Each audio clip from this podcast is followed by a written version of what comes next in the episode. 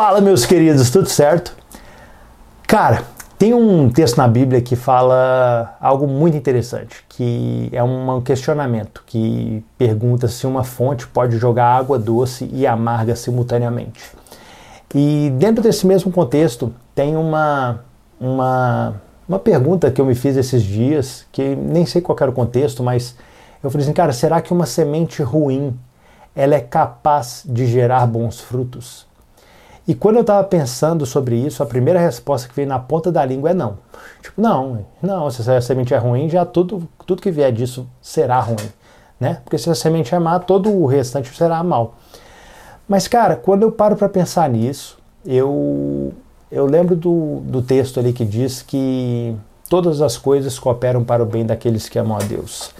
E quando a gente estabelece que todas as coisas cooperam para o bem daqueles que amam a Deus, a gente tem que estabelecer aqui que existem coisas ruins que de alguma forma vão cooperar para o bem daqueles que amam a Deus.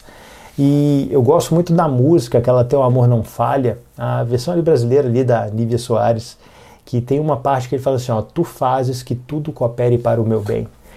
E eu acho interessante, porque se nessa equação tiver somente a semente e a capacidade dela de gerar bons frutos uma semente ruim, eu diria de cara que a resposta ela é realmente um redondo assim, não, não é possível que isso ocorra.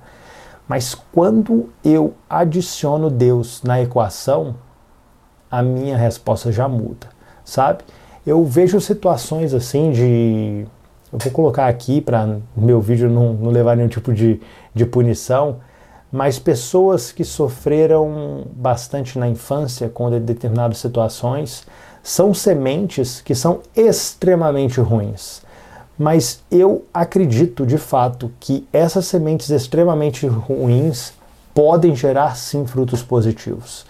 E eu não somente acredito de uma questão de probabilidade ou qualquer coisa assim, como eu já vi testemunhos nesse sentido. Para quem não, nunca viu, o testemunho da Joyce Meyer, que até minha irmã tá, descobriu agora que eu tenho podcast, ela vai começar a me ouvir, então ela vai saber que eu falei da Joyce Meyer aqui para ela. Até foi um vídeo que ela indicou para Débora ver, que aí depois eu vi.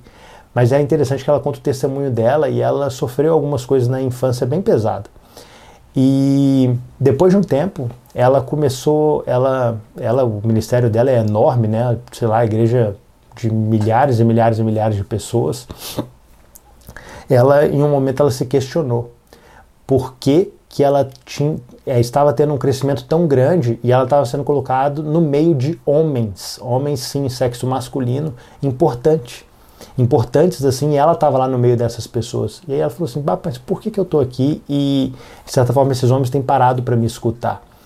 E aí ele, tipo, Deus ele falou assim ao coração dela que da mesma forma que homens de, tinham de alguma forma é, feito coisas com ela que não deveriam fazer, com base nisso, Deus tá, é, estava respaldando aquilo que saía da boca dela, Deus estava honrando ela no meio dos homens, porque ela havia sido humilhada diante dos homens. E cara, isso é bem interessante, porque eu acredito sim que uma semente ruim, ela pode sim gerar bons frutos. Mas obviamente que não é por causa disso que eu recomendo que você, tendo uma semente nas suas mãos que você sabe que é ruim, que você a semeie, que você a plante. Mas eu acredito que Deus ele consegue fazer novas todas as coisas. E não existe absolutamente nada perdido para ele.